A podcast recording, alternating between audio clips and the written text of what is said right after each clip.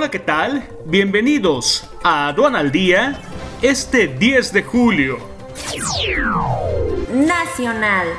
México con 282.283 casos de COVID-19 y 33.526 defunciones.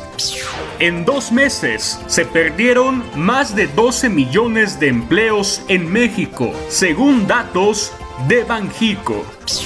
La unidad de inteligencia financiera congela cuentas de 42 empresas por operaciones simuladas.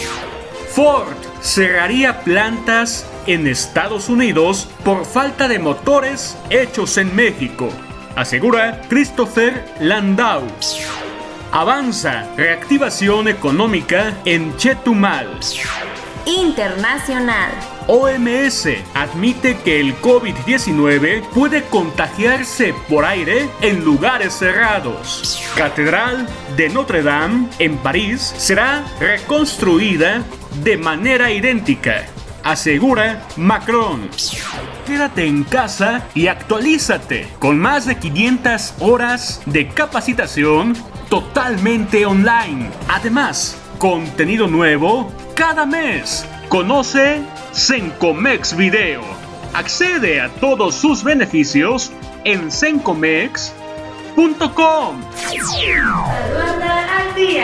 Este es un servicio noticioso de la revista Estrategia Aduanera. EA Radio, la radio aduanera.